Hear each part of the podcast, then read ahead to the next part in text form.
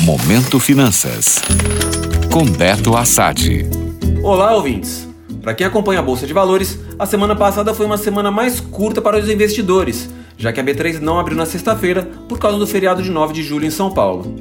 Com isso, a bolsa encerrou a semana com queda de 1,72% e vai caindo 1,08% em julho aos 125.477 pontos. Mas se o mercado estivesse aberto na sexta, provavelmente essa queda seria menor ou até mesmo inexistente.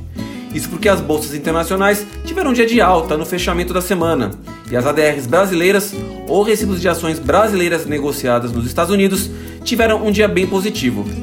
Para quem ainda não sabe o que é ADR, na prática são ações de empresas fora dos Estados Unidos negociadas em Nova York.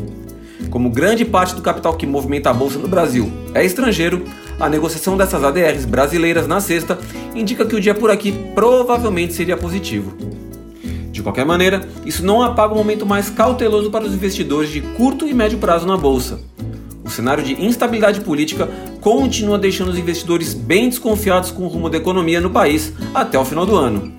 Soma-se a isso uma reforma tributária que desagradou o mercado, expectativa de aumento na Selic, além da alta da inflação americana, que também gera expectativa de aumento na taxa de juros por lá, temos então todos os ingredientes para esta queda que estamos acompanhando no Ibovespa desde que ela fez sua máxima histórica em junho. Olhando pelo lado da análise gráfica do Ibovespa, onde se estuda o histórico de preços para determinar pontos interessantes de compra e venda, vejo dois possíveis obstáculos para essa queda na região dos 125 mil pontos, que já foi testada na semana passada, e depois dos 122 mil pontos. Se ele for abaixo dessas regiões, isso significa que as notícias que estão saindo continuam sendo bem negativas, e os investidores de prazos mais curtos precisarão ter ainda mais cautela.